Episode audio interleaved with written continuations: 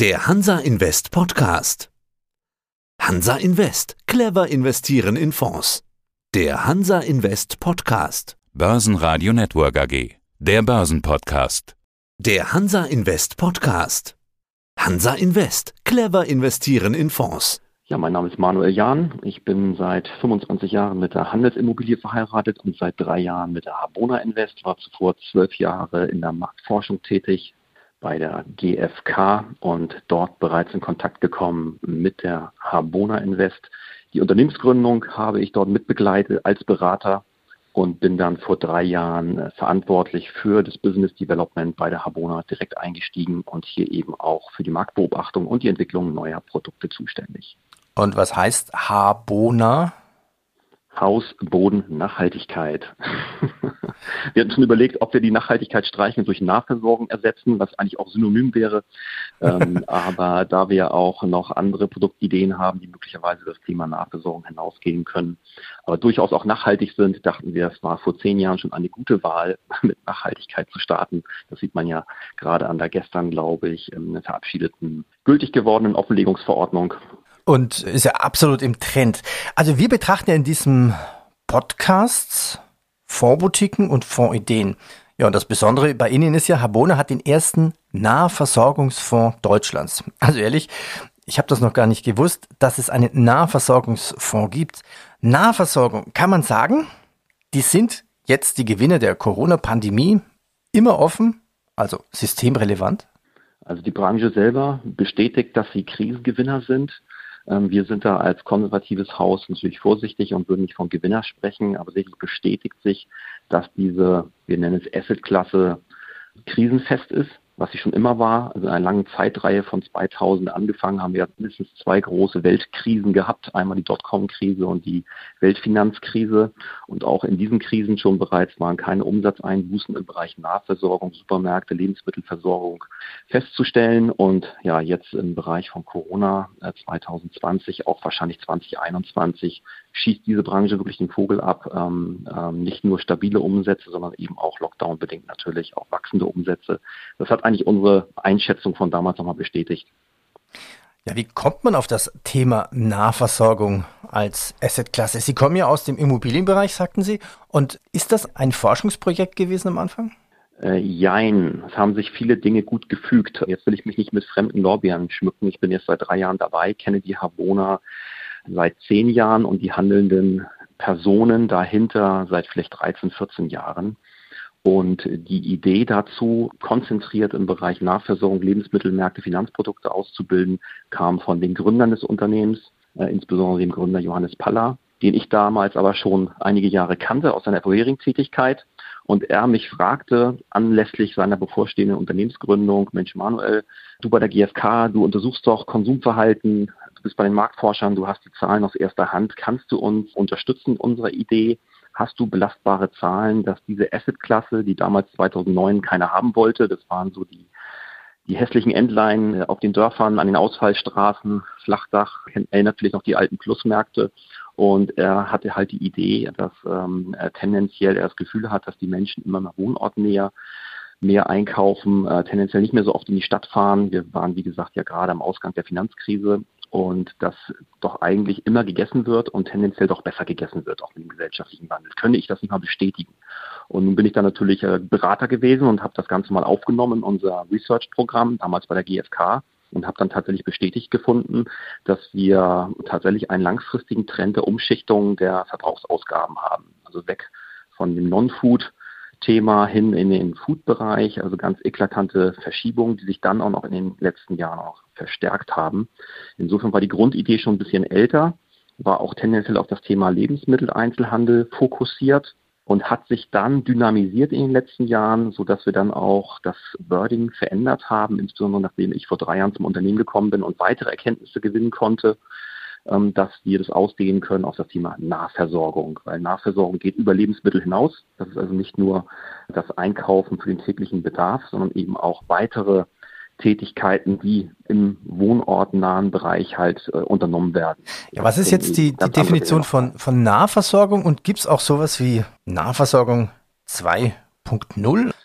Ja, Nahversorgung ist immer natürlich das Hauptziel, weshalb man diesen, diesen, diese Nahversorgungsimmobilie ansteuert, dass man sich mit Lebensmitteln eindecken wird. Das ist das, was natürlich sich am schnellsten verbraucht. Man kann sagen, das ist wirklich der tägliche, tägliche Bedarf.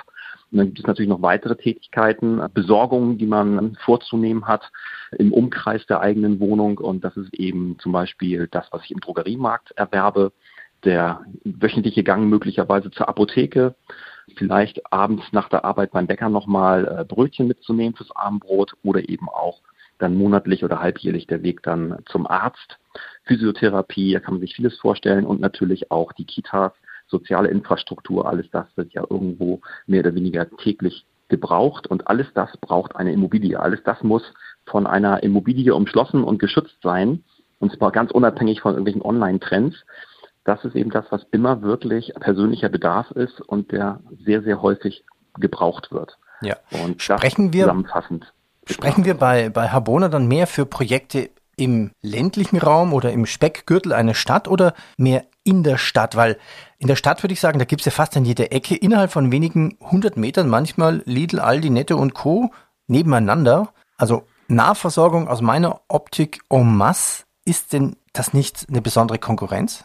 Ja, die, die Läden, die es heute gibt, die haben ihre Berechtigung, weil diese Standorte funktionieren genau dort, wo die Menschen auch wohnen.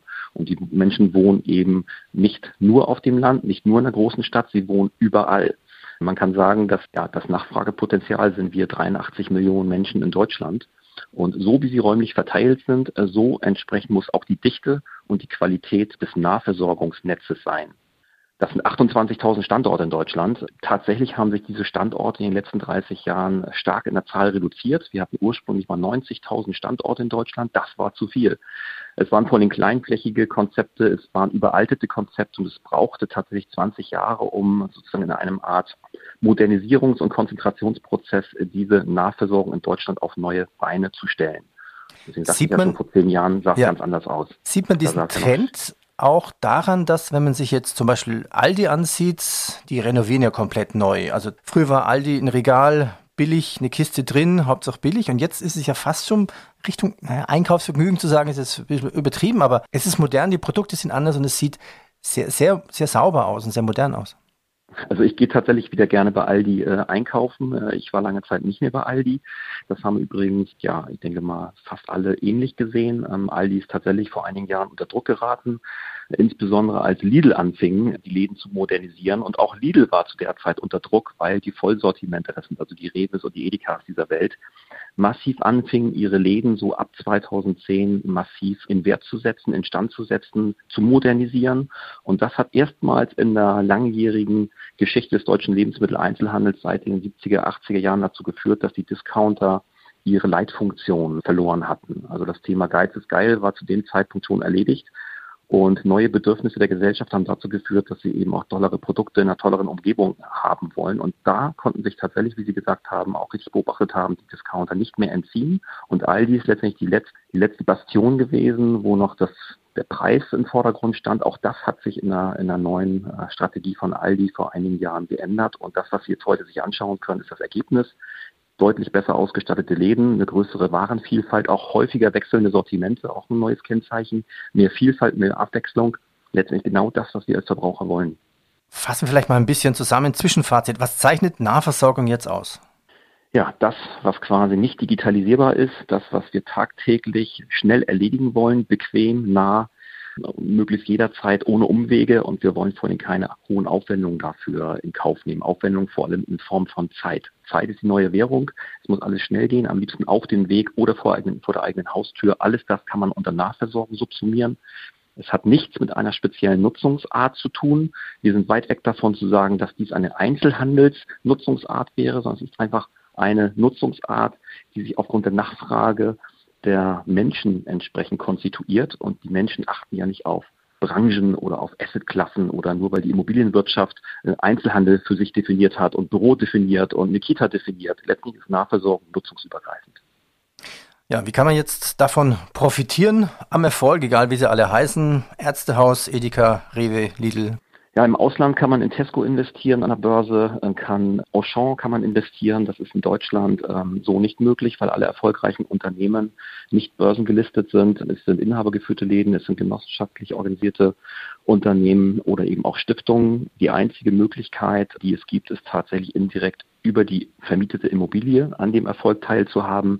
Denn der Umsatzerfolg der Unternehmen ist gleichzusetzen mit der Tragfähigkeit einer stabilen Miete.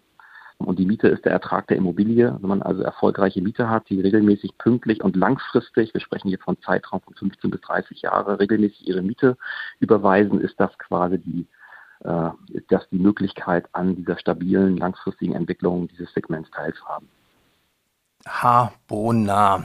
Tja, was zeichnet Sie jetzt aus? Was machen Sie anders? Also wie kommen Sie an die Immobilien ran? Ja, ähm, kann man sagen, das wird sicherlich einige Nachahmer jetzt auf den Plan rufen, das Corona-Jahr mit diesem Umsatzwachstum. Wir haben 20 Milliarden Euro zusätzlich 2020 wir als Konsumenten in die Läden der Nahversorgung getragen. 20 Milliarden Euro. Das wird natürlich jetzt einige auf den Plan rufen und wir haben auch von einigen Signalen im Markt gehört, dass es das neue Player versuchen, auch auf den Zug aufzuspringen. Das wird nicht ganz einfach sein. Also wir haben die Erfahrung gemacht, dass wir letztendlich auch unsere zehn Jahre brauchten, seit der Unternehmensgründung Zugang zu diesem doch sehr dezentral organisierten Markt zu bekommen. Äh, denn wenn du jetzt neu auf den Markt gehst, dann versuchst du dich natürlich dort umzusehen, wo du vermeintliche Sicherheit vermutest, in den großen Städten, da wo Bevölkerungswachstum ist, wo die Kaufkraft liegt und wo du vor allem die Märkte kennst. Gerade die großen Maklerhäuser, die großen Investmenthäuser kennen ja quasi nur die Top 6 oder Top 7 Standorte in Deutschland. Alles, was kleinere Ortschaften angeht, in Gegenden, wo man noch nie war, ist man vorsichtig. Und dort hat man auch keinen Zugang, weil diese Märkte in der Regel off-market äh, verhandelt werden. Das heißt, von diesen 28.000 Standorten äh, sind möglicherweise über 20.000 außerhalb der großen Städte angesiedelt. Und äh, davon Kenntnis zu bekommen, das gelingt nur über einen Beziehungsaufbau über mehrere Jahre, weil diese Anbieter eben in der Regel nicht Makler sind, sondern Projektentwickler, private Eigentümer, Kaufleute, aus den Regionen. Dafür braucht man Zeit und Vertrauen, wenn man eben aus Frankfurt agiert, als Investmentfirma dort auch einen Zuschlag zu bekommen, dieses Vertrauen der Menschen zu gewinnen, so also eine Transaktion auch schnell abzuschließen. Wie kann ich mir das vorstellen? Passiert schon alles vor der Planung? Also ein Projektierer plant da vielleicht eine Kleinigkeit, hier ein Ärztehaus, zwei, drei Läden, sagt, okay, alles Dach im Fach, Architekt, läuft los. Jetzt brauche ich noch Kapital. Kommt er dann zu Ihnen oder gibt es auch schon Projekte, die dann an Sie verkauft werden oder beteiligen Sie sich zu gewissen Prozentzahlen? Wie machen Sie das? Nein, also grundsätzlich kaufen wir in Anführungsstrichen Plain Vanilla. Wir sind nicht im Projektentwicklungsprozess eingebunden. Wir beurteilen Projekte oder bestehende Objekte, die uns vorgelegt werden nach ihrer Qualität. Dafür haben wir entsprechende Ressourcen aufgebaut, auf Herz und Nieren solche Projekte zu beurteilen. Tatsächlich ist uns am liebsten, wenn das Objekt schon vielleicht ein Jahr gelaufen ist, dann kann man sich nämlich schon mal angucken und muss nicht auf einer grünen Wiese versuchen zu beurteilen, ob diese Entwicklung hier an dieser neuen Stelle überhaupt funktioniert. Auch das kann man eingrenzen, das Risiko, aber. Würde ich gerne dann nochmal nachfragen, wenn es schon gut läuft, warum soll der Investor dann eigentlich verkaufen? Das behalte ich doch. Das ist eine gute Frage. Ähm, wir haben die Erfahrung gemacht, dass von diesen 28.000 Standorten, die ich äh, einführte, ungefähr 10 Prozent jedes Jahr in irgendeiner Art und Weise angefasst werden. Angefasst werden heißt modernisiert werden, erweitert werden, Mietverträge neu verhandelt werden. Und das sind in der Regel immer genau die Zeitpunkte, wo der, der das herbeiführt, die Modernisierung, den neuen Mietvertrag, versuchen will, dann entsprechend auch Kapital zu schlagen. In dem Moment wird dann die Immobilie nämlich auf dem Markt angeboten. Es wird nicht zum Selbstzweck modernisiert äh, aus der Immobilienperspektive, aus der Eigentümerperspektive, sondern um eine Art Zusatzwert zu schaffen, um dann das im Markt auch zu realisieren. Das sind genau die Zeitpunkte, auf die wir dann warten, um dann eben dieses frisch gemachte, modernisierte oder auch neu gebaute Projekt zu erwerben.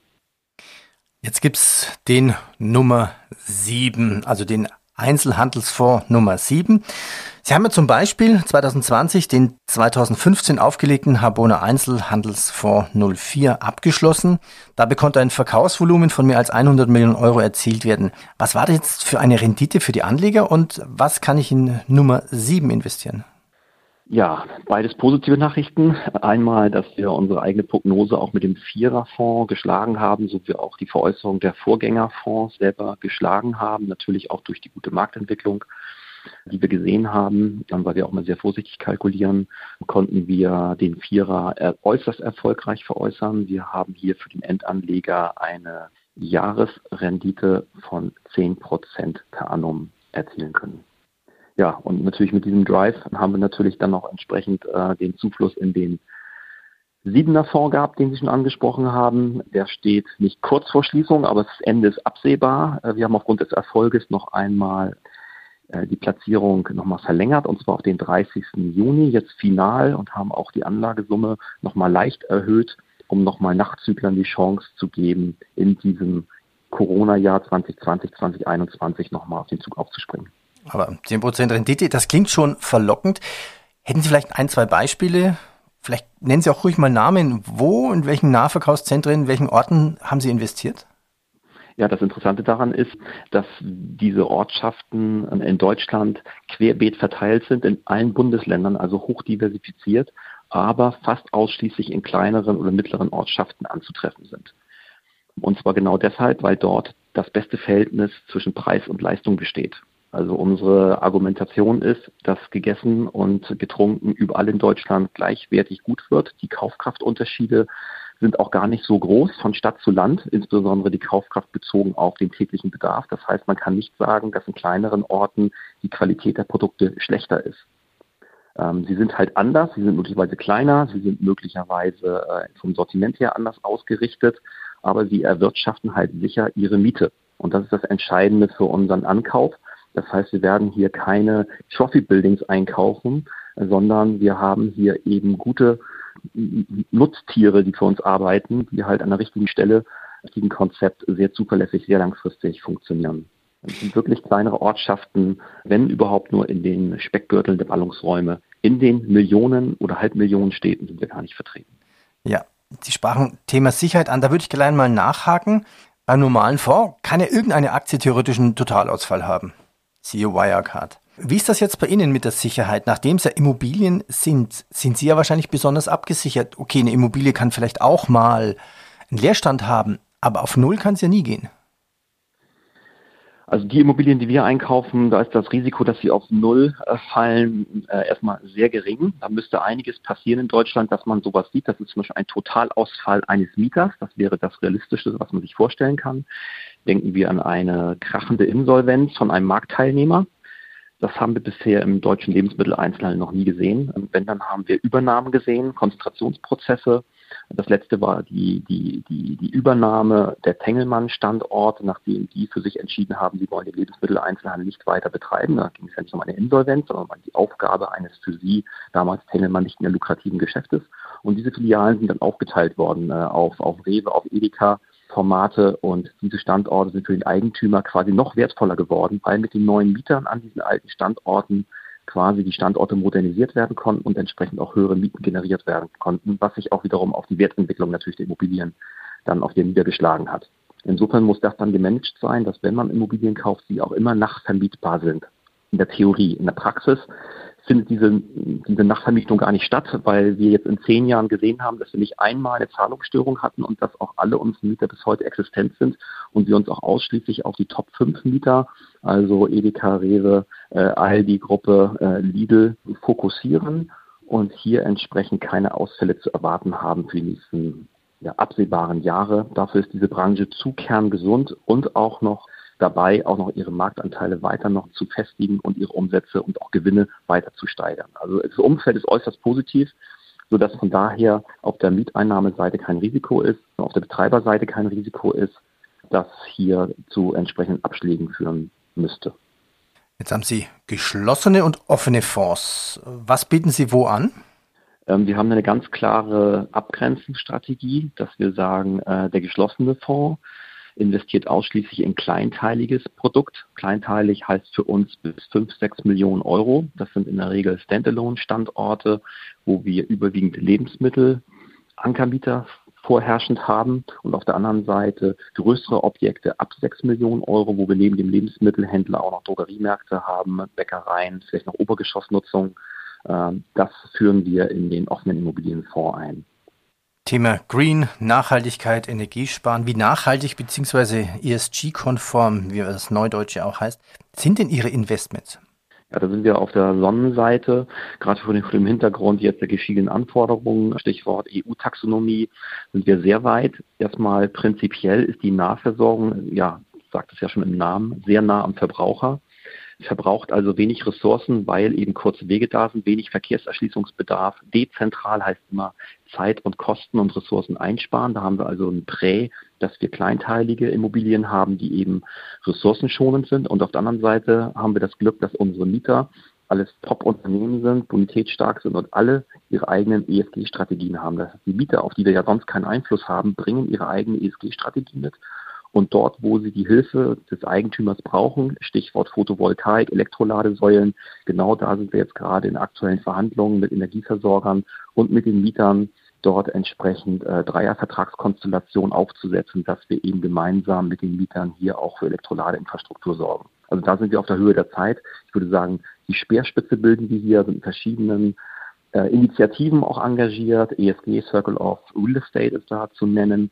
Äh, aber auch eine UN-Organisation, wo wir beigetreten sind, um hier auch Flagge zu zeigen und entsprechend auch unsere Fonds auch weiterhin äh, im Vertrieb auch, auch unter den ESG-Gesichtspunkten anbieten zu können.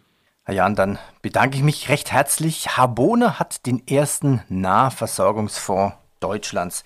Stellt sich nur noch eine Frage, wo kaufen Sie am liebsten ein? ich sage, ich habe sie alle gern. Immer situativ, was am nächsten liegt. Und da ich viel unterwegs bin, freue ich mich über diese dichte Nahversorgungsstruktur, die wir in Deutschland haben. Das war der Hansa Invest Podcast. Clever investieren in Fonds. Börsenradio Network AG. Das Börsenradio. Das war der Hansa Invest Podcast. Clever investieren in Fonds.